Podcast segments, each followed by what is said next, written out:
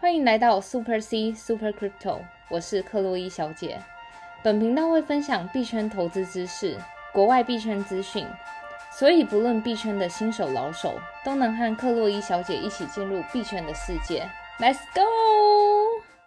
欢迎回来克洛伊小姐的频道。好的，接连比特币大涨两天，然后相信大家这一阵子比较好睡。嗯，然后首先节目的一开始呢，我们一样要先就是提醒各位听众朋友，进行疫情在台湾非常的严重。然后克洛伊小姐呢在此提醒各位，非必要不要出门。保持手部清洁，维持社交距离，口罩戴好，并且在家乖乖收听科威小姐的节目。嗯，在这段期间，大家都要好好的保持自己的人身安全哦。是的，真的是辛苦了。嗯，然后如果你是第一次认识我们的听众的朋友，可以先去听我们 Podcast 的一到十集。如果你没有一些币圈相关的基础知识来收听本节目的话，可能有一些片段会听不太懂。嗯，所以如果是新手朋友的话呢，可以先去听我们的一到十集做了解哦。对，或是已经在币圈一阵子的老手，想要那个快速的。嗯，了解一些，就是再重新打一下基础，一到十级会是一个非常好的那个知识来源。是的，嗯，好，在付今天的盘之前呢，我们还是要聊聊一下粉丝近期的这个留言啦。是的。然后第一个粉丝叫做博如，然后博如上一集我马上也有聊到，嗯，然后博如这今天又就是发问说，哎，克洛伊小姐你好，我又来打扰您了，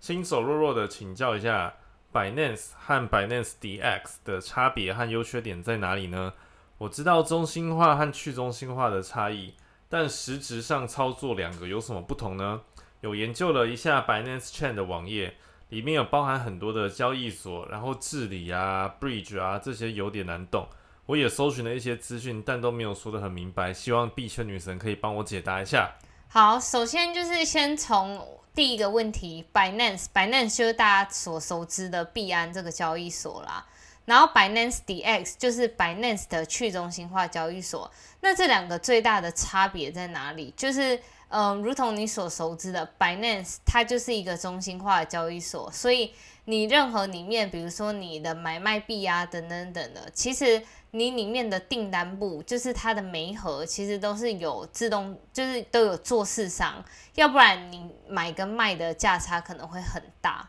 然后如果是币安的 DX，就是去中心化交易所，因为有如同你所熟知的，就是它就是去中心化，所以没有太多的人为掺杂在其中，所以它里面的订单部就可能来自于就是流动性提供者所提供的那个流动性。然后另一点最大的差别就是，你在币安的话，你必须要经过做那个 KYC，就是身份认证。然后你有了身份认证之后，你才能进到币安的交易所里面做各种的买卖啊，或是一些呃质押等等的项目。可是 Binance 的 DX 就是去中心化交易所，你不需要做任何 KYC。你只要就是随便办一个 MetaMask 的地址，就那只真的只是两秒钟的事情，然后你就可以开始从你其他的钱包打钱到这个钱包，开始做一些买卖的操作，或者是 Staking 那些的。呃，对，但是它 DX 的功能就主要是做那个 Exchange，就是交换币啦。比如说我现在手上很多的 BNB，可是我想要换成比特币啊，或是以太币。那我又不想要，就是因为这件事情去做身份验证，所以 Binance DX 就会变成你很好的选择。是，但这个 Binance DX 一般好像蛮少见的，或者很少使用，对不对？因为其实币安的这个我们大家常用的这个中心化交易所，其实上面的商品已经非常的丰富多样了。嗯，那是因为我们都已经有做身份验证。那像是一些可能资深玩家，他可能在各大交易所都已经有那个。有办账号，他不想为了这件事情在币安办账号，可是又发现可能币安的去中心化交易所的那个呃 spread 就是价差很低，那他可能就会透过这个不需要用身份验证的方式，然后去享受到低价差的服务。了解，所以像我们这些新手小白，还是先乖乖的用这个币安的中心化交易所好了。嗯嗯。那如果你是在交易一段时间，然后你还没有币安的交易所账户的话，想要开户的话呢，可以使用我们这个币圈女神的这个推荐码连接。那这个推荐码连接在这个我们的粉丝专业的置顶贴文里面有哦。嗯。那我们克洛伊小姐的这个粉丝专业名称是 Super C 克洛伊小姐。是的。好，然后如果有任何问题的话，也可以留言给克洛伊小姐哦。好的。然后接下来有一个粉丝叫做 Yodo Oop，是很多个 O。然后他说：“ 我觉得你的东西都讲得很清楚，我现在在推坑我朋友了，优质节目很快会有更多人发现的。”感谢大家。真的，其实我们这个频道啊，默默耕耘了大概也有好几个月了。然后对啊，而且近期是狂日更。对，然后渐渐的粉丝朋友也变多了，然后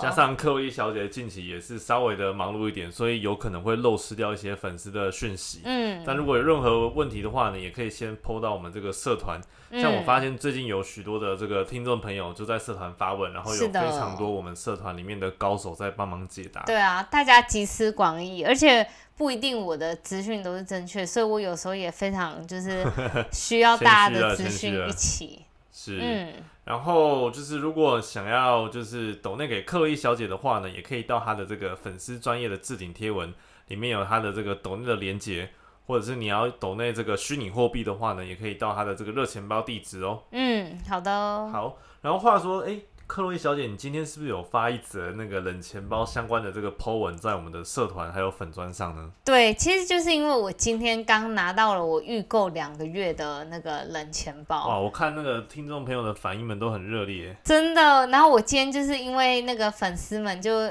就想说，到底就是使用上的感受是什么，所以我立马拍了一个开箱文，然后有做一些介绍以及教学，然后详细的就是影片是在 YouTube 上面。然后话说，其实很多的听众朋友们就是就是想要知道到底就是想要请克洛伊小姐，因为我自己现在有两款冷钱包了，然后目前另一款我还在预购中，所以就是嗯，如果想要等就是克洛伊小姐做完整个全面性的冷钱包的比较之后，然后再去选择你自己的冷钱包，就根据我的自己使用心得再去。选择你的冷钱包的话，就请大家再等稍等一下。哇，看来克洛伊小姐是个大户呢，钱多到不够装一个冷钱包还不够，还要两个、三个才装得下。没有，这是基于实验的心情，好吗？好啊，那我们就期待敲完一下，就是币圈女神帮我们整理各大冷钱包，然后再把这些好康推荐给我们的听众朋友们哦。对，话说就是听众朋友们可能就是目前看到，然后就会很想赶快自己去买冷钱包，不过。就是我觉得还是先看一下，就是看你们要不要等一下，等我就全部开箱完，我把所有的各大冷钱包的优缺点做成一个表比较完之后，然后你们可能会根据这个表，然后再根据自己的需求，最后再去做选择会比较好。嗯，好，那这个冷钱包目前我看有一些听众朋友有一些相关问题，可以先请教你吗？可以。第一个是 friend 赵，然后他说他不太理解这个 DeFi 和 Staking。如何在这种未连线的状况下使用冷钱包处理？那这样这样是不是真的安全呢？其实，呃，冷钱包的使用是这样，就是像一般我们在做 DeFi 项目的时候，你一定要连到自己的钱包嘛，像 MetaMask 或什么的。但是 MetaMask 它其实有分两款，第一款就是完全的热钱包，然后第二款的话，你可以将 MetaMask 连接自己的冷钱包，然后再去做 DeFi 项目。那一般你做 DeFi 项目的时候，如果是用热钱包的话，你其实就是点选的那个 DeFi 项目之后，你就做确认的话，都是在你的页面上。所以今天假设我是骇客，我骇到你电脑之后，我可以模拟你的行为，因为电脑也没办法辨别说这个到底是你在点还是骇客在点，所以这时候冷钱包就非常的危险，呃，热钱包就非常危险。所以冷钱包的功能是在。就是你虽然做同样的 DeFi 项目，然后你点了项目之后，他要你确认。可是现在特别的地方是，你冷钱包在确认的时候，你必须本地端有实体的机器，就像我在那个影片拍的那种机器，然后你在本地端要实际的按确认，所以是完全没有人能模拟你的行为，因为那个钥匙是掌控在你的手中。对啊，了解。然后所以这是非常的安全的。嗯，尤其就是在呃回应那个 French 的，在未联网的情况下，反而是最安全的，因为所有事情一连到网都是不安全。是，嗯，看来冷钱包有这个 DeFi 功能，就是做这个 Staking 功能的话，好像真的蛮实用的，对不对？对我最近好像有看到一款冷钱包是可以做那个 Staking 的，然后目前还是在预购中，所以。详细要等到就是我自己使用过，然后开箱，然后拍成影片再跟大家分享。好的，那如果听到这边听众朋友如果还不知道克洛伊小姐在讲什么话呢？那可能要先听一下我们这个 EP 三有关于这个冷热钱包的介绍。嗯，那如果你对于 DeFi 或者是对这个 Staking 听不懂在讲什么的话呢，可以到我们这个 EP 九有对这种 DeFi 和 CFi 就是去中心化金融跟中心化金融的这个介绍。嗯，然后 EP 十二呢是介绍这个 Staking 的部分。所以你看，其实我们币圈啊，真的水很深。你要听懂，光克洛伊小姐刚刚讲的那一串里面就有好几个名词。对，其实也有点难，是就是我我在每一集，然后都重新再介绍这个，因为我如果可能粉丝的留言那一则讯息，可能就。藏了很多那种十个名词吧，嗯，那我十个名词讲完，我们这一集又是等于说在帮大家重新复习，对，消耗在这个上面，对啊，对。所以说真的啦，这个币圈哦水很深，嗯，但是呢，当你了解了这些环节，你就很容易听得懂克洛伊小姐在讲什么了，嗯，好吧。那如果以上就是目前有不了解的话，真的要回去听我们的之前相关的这些频道的介绍。然后有另外一个粉丝就是有提到说，哎，克洛伊女神，你之前推荐我们用这个 Kiki Trade，Kiki Trade 就是我们先前有介绍过其中一个这个交易所，是的，是这种小白或者懒人专用的这种交方便的这个交易所。那它里面是可以领这个利息的。那他想要请教你，就是说，那你是把这个比特币、呃，比特币和以太币放到 Kiki Trade 比较多，还是放在冷钱包比较多呢？那这样比例要怎么样拿捏会比较好呢？其实我自己就是用冷钱包，最主要的原因都是因为我在做 DeFi 项目，然后我很怕我自己的热钱包被骇客害，所以冷钱包上面放的资产，多数是我会拿来用在做 DeFi 项目的资产啦。然后，但是近期我就是看到有一款冷钱包，它是可以做 Staking，所以我有可能之后会将部分的一些资金，看哪一些就是。币种的利率比较好，我可能会放到我那个冷钱包里面。不过这一切都是就是 TBD to be decide，因为我还没真正拿到那个，然后我也还没真正使用到，所以详细还会在后面跟你们分享。反正 long story in short，我目前冷钱包都是主要是在做 DeFi 项目，然后 Kiki Trade 那种我就是。因为它是澳洲政府法规合可，所以我主要还是会放一些我自己想要长持，然后不会动的一些资产。了解，嗯嗯，那那个 Kiki Trade 部分，其实我们在这个 EP 四十二的介绍，就是说，哎，如果你身为一个比较略有。就是在币圈有一段经验，然后想要区分这个长短线交易所，嗯，或者是哪一些交易所要放固定资产啊等等的，对，那可以回去听我们这个 EP 四十二，有对于这种长短线交易所要怎么样配置，以及可以去哪些交易所开户，嗯，那这个交易所的连接推荐码呢，其实在这个克洛伊小姐的置顶贴文都有，嗯，那如果使用这个币圈女神的这个推荐码的话，不但可以得到女神的加持之外呢，还可以享有更多这种优惠的这个手续费的部分。其实今天有一个那个粉丝朋友们提到一个问题非常好，就是我在社团看到，就是他问了一个问题说，哎，现在币安就是可能会有跟中国有关系，但是最近中国都在打压这个虚拟货币，所以会不会将自己所有的资产放在币安会非常不安全？那这题的话，其实我个人没有什么就是很百分之百的答案，但是对于我来说，我就是永远保持一个心态，就是。同样的资产不要放在同一个篮子里，所以我个人就是尽量，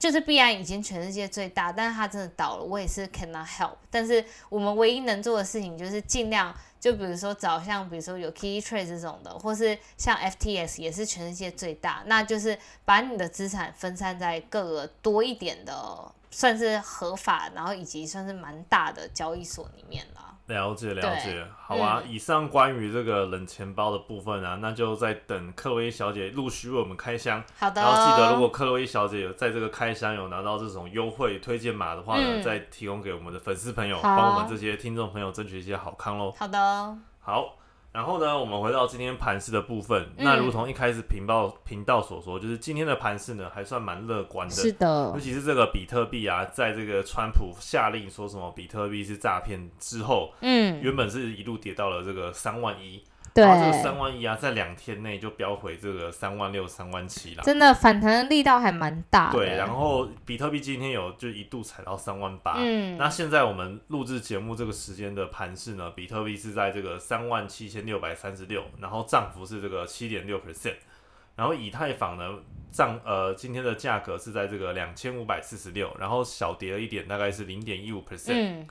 然后币安币是来到了三百六十二，涨幅是一点三六 percent。嗯，但是你看到、这三个币其实涨幅最多的是这个还是大币。比，特币，嗯。那反而小币这个反弹的力道并没有那么的强劲，但也对因应了其实比特币这两天非常多的这个利多消息面啦，嗯，包括像我们昨天还是前天有提到这个萨尔瓦多的部分。对啊，然后还有什么白宫的这个参议员还是什么的，然后有非常多的比特币等等，其实都是很多对比特币这个利好的消息。嗯。那值得一提的是，我们之前不是有介绍过一个指数叫做 BTC 点 T 呃对。点 D，那这个，Bitcoin Dominance，对这个指数啊是用来反映，就是说在所有流通的这个市值的交易，就是这个币值的市值当中，比特币占总市值的 percent 的比例啦。嗯，那现在这个比例呢，从原本的低点大概三十点三十八点多，那时候五月五月多的时候，五一九之乱，对，然后现在呢升到了这个四十四，嗯，所以算是解读为就是说，是现在的这个市值当中有四十四 percent 都是比特币占有的，对，所以其实算是一个还算比之前低低点还要再乐观一点点啦。嗯，其实话说，就是 BTC 打低这个指数是一个蛮好衡量是否就是我们已经在危险边缘的那种指数。像之前就是一八年的时候，就是也是避灾之前，BTC 打低也是低到非常低，像像是来到三十五。是，然后像是在五一九之乱，就是那时候已经有点过热的时候，我们 BTC 打低的指数也是来到三十九，但是现在慢慢回温到四十四，所以已经慢慢趋向，已经有点是接近稳定的对接近稳定的水准。对，但其实还是现在盘势还有很多不明朗的局是的面啦，所以这对个短线的这个反弹，如果想要想要这个强势走这个右侧交易的朋友，还是要稍微注意一下风险。对，我觉得还是要先观望一下，等整个情势明朗如果。行情没有照你预测的这个方式走的话，记得嗯如果你是右线交易所者的话呢，这个停损的纪律就是要非常的严格执行。是。的，像我的话呢，就是自以为自己是右线，然后哎、一跌破就说算了，当左侧当左侧好了，然后就被套在那边。所以各种不同的交易策略啊，其实操作方式都不太一样。是的。那如果想要了解，就是你是左侧或是右侧或这些差异的这个交易策略的话呢，可以去听我们这个 EP 五十一吗？昨天那一集五十二，五十二，对，嗯可以回去听我们这个 EP 五十二，有更多这个介绍。好，那我们就来聊聊今天的新闻吧。好的，第一则新闻就是因为由于我们的大饼目前就是今天加了七 percent，是所以其实克洛伊小姐还是要跟大家提醒一下，欢乐的派对就是大家要居高思维啦。尤其近期就是一堆假突破的信号，真的，所以今天给大家带来的第一则新闻，就是不是要给大家泼冷水，但是就是在这种比较乐观的情绪的时候，我们还是要做一些小警惕，这样。是所以中国政府对于比特币加密业务的出手还是很很频繁。其实我们之前也介绍过，就是那时候五一九之乱的时候，除了马斯克出来乱，中国政府也出来，就是说他们要开始打压，就是整个也不是说打压，就是因为那个比特币觉得很脏嘛，然后再加上冲突到他们的那个碳排放量的那个目标，所以中国政府决定要就是那种去。可可能就是改善他们当地的环境，然后压制这些比较呃使用脏能源的比较脏的能源来挖矿的的一些区域啦。是的，是的，然后所以就是今天他们开始的动作，他们第一个动作是中国封锁各大搜寻引擎，像是微博、知乎、百度搜寻引擎。你如果在那些搜寻引擎上输入，比如说像是币安、火币或是 OKEX 等交易所的字眼，其实你搜寻的结果完全是零结果哇，的。这个真的蛮可怕的，就是变相的意味着就是要打压这个虚拟货币市场。是，的而，且之前不是中国有很多那种有名的这些微博的，就是微博的虚拟货币的大人物啦。对对对，嗯就那些人的账号全部都被关了，真的直接被封锁。真的是背后应该有很多故事。对，所以我觉得他们现在慢慢要打压加密货币的决心，似乎真的是已经慢慢开始了啦。嗯，然后再来第二个是，他们下令新疆准东经济技术开发区所有的比特币矿场在昨天下午两点前全部都要停止运作。哇，那这个比特币的这个算力又要大减了。对啊，真的，为什么他们是下定那一区呢？是因为那个新疆准东经济区这个部分的园区都是使用煤力发电，是，然后如同我们所说的，如果你使用煤力发电去开采比特币的话，就会造成他们的环境污染，然后与他们的那个碳排放量的标准。就是今年的标准是有点违和啦，所以他们中央就下令说，哎，这些地区的人，就是如果被我发现，就是采用比特币，就是把用煤矿去挖比特币的话，就是这些矿场全部要停止。哇！然后这些当然不是完全是喊口号，因为我们从那个数据分析的角度出发，我就去看了那个他们的比特币挖矿的监测数据，发现。真的，中国那个比特币的矿力算池的算力真的降了二十 percent。哇，是真的直接对，是直接影响，没有在跟你假装的，也不是在那边就是喊个口号。所以真的完全从那些数据真的可以发现，就中央一个指令下来，真的没有人能说不了。了解，其实大方向来讲，就是对环境好，当然是好啦。对，但是其实这个也算是币圈市场的其中一个利空的消息啦，因为是真的有在影响。对，然后话说有传闻，就是说这个中国的这个矿场啊，嗯，开始会慢慢呃陆续移到其他的这个地区，对不对？对啊，像是哎，不知道会不会移到北美啊，或者是可能说，好像他们是说先移到外蒙古跟俄罗斯，因为就是因为地理的相对来讲比较近。对啊，对啊。然后其实除了那个新疆之外，青海也是被发出了警告，说要求他们境内全面停止挖矿。是，所以就是其实那个停止挖矿的区域，其实渐渐在扩大了。嗯，了解了解。但我觉得这个短期来讲，虽然对这个比特币是一个利空消息啊，但是呃，变相来说，可以其实鼓励就是让这些矿工或者是矿机去以。更节能的方式，然后去挖这个比特币，其实大方向对环境也是好的。那一方面，这个议题本来长久之计就是还是得解决。对啊，所以短呃就是俗话说啦，就是短长痛不如短痛，一次先把它割舍掉。是的。然后未来哎，等到这个回稳之后呢，算力开始使用这个就是节能能源去算的话，其实对整个未来的方向是好的。对啊，话说萨尔瓦多不是把比特币。当成他们的法定货币了吗？对啊，对啊。然后他们总统就在今天他们自己的 Twitter 说，他告诉全世界说，我们跟你讲，我们那个用用来开采比特币的那个技术是使用地热，百分之百的那个完全的那个 renewable energy，真的是很这个引以为傲。对啊，真的。好，那第二则新闻就是说到我们好久没有提到的狗狗币。其实最近就是因为前一阵子大盘不稳，然后所以尤其那种民营币的涨幅，因为它本质上来说，相比其他的币是比较没有技术面的。话说我那个柴犬币从上市到 FTX 第二天我买，然后套到现在，天哪！哎，狗币还小赚一点，我那时候狗币平均成本好像是零点二九的样子。对，现在零点三三，还行还行。你知道昨天还是前天刚好有这种零点三七，刚好卖掉。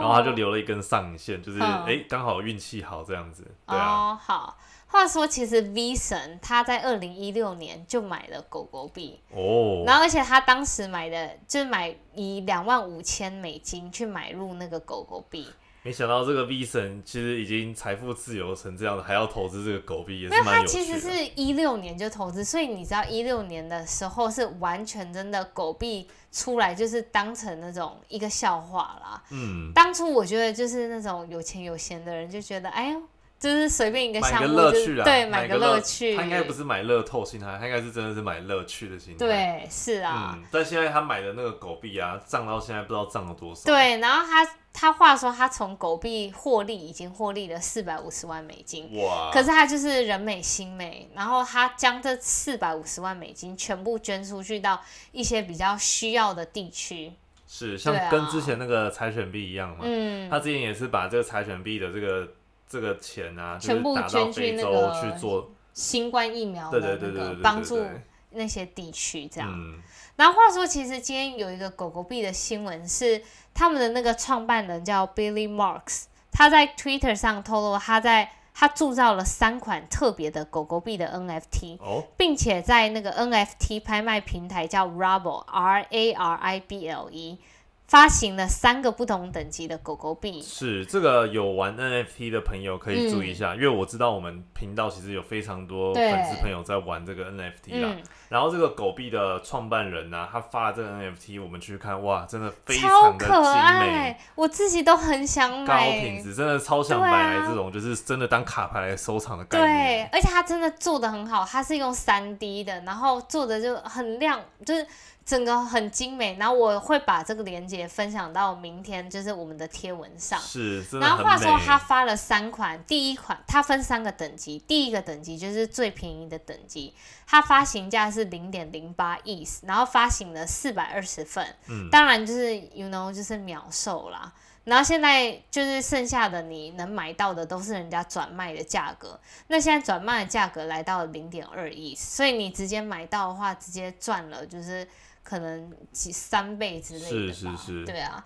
然后第二个等级的话，就是起始价格，就是它拍卖的价格是零点八亿，然后也是都秒杀，然后现在转售的二手市场行情价格是两亿这样。嗯，然后第三个等级就是最贵的等级，然后它没有固定，它不是那个固定的价格，所以它一开始的价格就是以拍卖式的，然后那时候拍卖式的价格就是拍卖到三点三亿这那。个最贵的这个啊，就是第三级，就是最高级的这个啊，是不是它打造的那个细致程度是最精美的？对，然后上面的星星数都有那种特别设计过。对，我觉得买到就是最最初级的那个已经很了不起了。对啊。但现在其实有点偏高，真的想买也买不下手。但如果有听众朋友是这个 NFT 的收藏爱好者的话，如果又对狗币有兴趣的话，真的要赶快狂买。嗯。嗯，好，最后来了，就是今天比较硬的部分，但是我觉得是完全是干货。但是基于时间因素，我就是大概把重点整个讲过。然后有一天的话，我们可以详细来介绍这整个波卡生态系。是所以今天的重点就是，呃，要介绍这个原因是因为波卡生态系的 Kusama 它要进行插草拍卖波卡的那个全名是不是叫什么 Polka Dot Polka Dot？对然后这个 B 的这个代号叫 DOT。DOT，然后这几天涨的还蛮多的。对，所以它 DOT 下面有一个它另一个平行链分支叫 Kusama。Kusama 要进行插草拍卖，这边帮听众朋友嗯。解释一下，Kusama 的这个币的代号是 KSM。对。然后哇，这两三天也是涨得猛烈。那时候其实我想说，哎，小买一点而已，嗯就没有放着没在管。结果今天涨到五百多块，然后我记得你好像三百多买，然后现在涨到五百多，但就是小钱小钱啦、对。对，但没想到就是这个波凯生态系真的是非常的厉害。对啊，这他就是因为这个利好消息，他们要进行了插草拍卖。那个波卡生态系，各位听众朋友可以想象，它也是嗯一条主链。然后就像可能像 Solana 呀、像 Ethereum 啊，这些都是有自己的链。是的，那波卡生态系也是自己的一个生态系，然后有自己的这个链。那 Kusama 呢，就是它其中一个应用。嗯，我会这样说，就是像波卡生态系的话，它主要的应用是做跨链。是那为什么就是要跨链？原因是因为你看，好像我们每次在强调那个你打钱的时候，要确定你是打到相同的链上。那这时候你看哦，就是需要这种服务是做跨链的动作，尤其是越来越多的应用，像比如说有人想要在那个 Ethereum 的那个链上买卖比特币什么的，现在你可以看到市场上几乎大家都可以这样做，都这些都要归功于这些跨链的那个 L one 的一些基础，像 Polkadot 这种。了所以，像这种其实本来不同的链是不可以，就是做一些交互的应用。但是像波卡生态系，你能想象它就是，嗯、呃，我们在一般来说，我们在在路上你会有一个圆环嘛？我们会经过圆环，然后圆环的旁边就会插了很多不同的道路，然后这些道路的车就会经过这个圆环，然后转了一圈，然后再转到他自己想要的道路嘛。是。那你可以想象，就是波卡生态系，它其实中间那个圆环的核心叫中继链，了解，中继链的核心就是要稳固整个就是链上的安全性，所以中继链非常非常重要。你能想象中间那个圆环今天毁了，那这些旁边的链全部都接不起来，也都是没有用了。对，然后那这些旁边的链，我们称它为叫平行链。所以今天那个插草拍卖，就是拍卖，我们要就是从中间那个中继链接到旁边的平行链，那个接口我们就是叫它插槽。哦，了解。对，然后所以在波卡生态系里面，这些插槽是有限的，它整个波卡的中继链只能接纳一百个插槽，所以这时候就是大家要抢着买那个插槽。对啊嗯。那这样的话，通常会是谁想要买这些插槽呢？应该就是一些像是那种服务商吧，是然后有一些在做那种呃一些新创，他想要做的创举是接纳不同的体系去，比如说做一些 DeFi 的应用啊，或者做什么应用，这些都必须要用到这些跨链的应用了。了解了解。嗯那它这个算是平台币吗？就是它的这个治理代币 p o c a p o c a 打的这个代币是 DOT 嘛，对不对？对那这个，DOT，DOT 在整个生态系，它可以怎么样的去被使用呢？比如说像这次的插草拍卖，你为了要就是它拍卖前的前几周，你如果想要买那个插草，你必须先质押那个 dot 在他们的那个链上，就是波卡的这个币啦。对你必须质押那个币。你质押的话，你才有竞标权，并不是说你质押就一定能租到那个那个插槽。了解。话说我有买这个五十美金的 DOT，然后我好像是二十三块买的，然后之前一路跌，嗯现在是在这个二十一块。那我这样有五十块美金，我也可以去竞争这个插槽吗？当然不行啊，量太少了，对对，因为其实这个插槽非常的贵，就是因为这个插槽很，就是它因为有限嘛，它只有一百个，而且这个插槽特别的地方是只租不卖，嗯所以它这个租赁权是只能维持六到两六个月到两年，而且还要取决于你对于这个生态系的贡献。如果你租到这个插槽之后，你对于这整个我们波卡生态系是没有什么贡献的话，它随时可以把你那个租赁权拿回来，它再租给更有贡献的人。但通常租的这些项目方啊，他们在这一段就是租嗯，竞拍到的这个插槽的这个期间，对，他们使用的这个应用，应该这个投资报酬率一定是远大于他们这个租这个插槽的这个报酬率。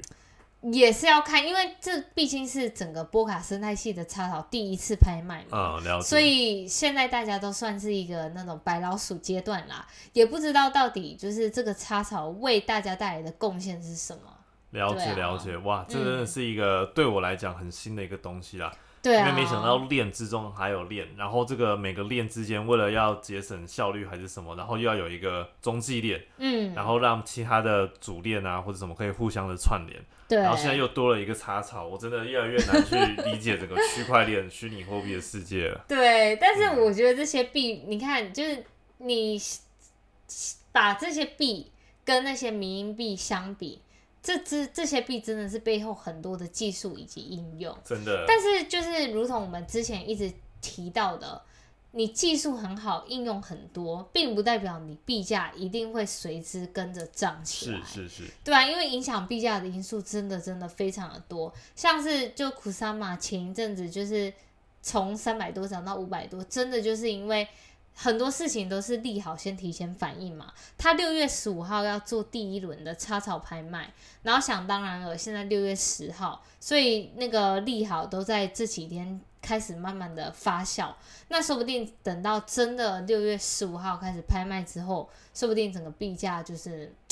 没有起色啦。嗯对啊，所以呢，这边建议、嗯也不是建议听众朋友说，哎、可以去买这个 DOT 对或是这个 KSM。但是如果你对这个币的技术或者是它的未来愿景有信心的话呢，那你可能可以挑一个时间点去慢慢的布局。嗯但以上呢都是 NFA，对啊 financial advice，并没有建议大家就是说，哎、听完这些技术应用觉得真的很厉害，就马上要现场买。是的，因为你看现在 KSN 涨到五百多，你现在买啊，可能已经已经已经反映完利多了。但如果它未来像可能有提到说，诶，接下来的几轮插槽拍卖啊，或者是说这个波卡生态系嗯未来会被越来越多的这些链去做应用的话，对那可能就会有另外一波的行情。话说再给大家一个就是小科普啦。就是波卡生态系的创办人 Gavin Wood，他就是之前 Ethereum V 神的战友，CTO，他之前是那个 Ethereum 的技术长，对，然后是因为就是可能理念不合还是什么，然后背离我们的这个以太坊的 V 神而去，对，然后就自己出来做波卡生态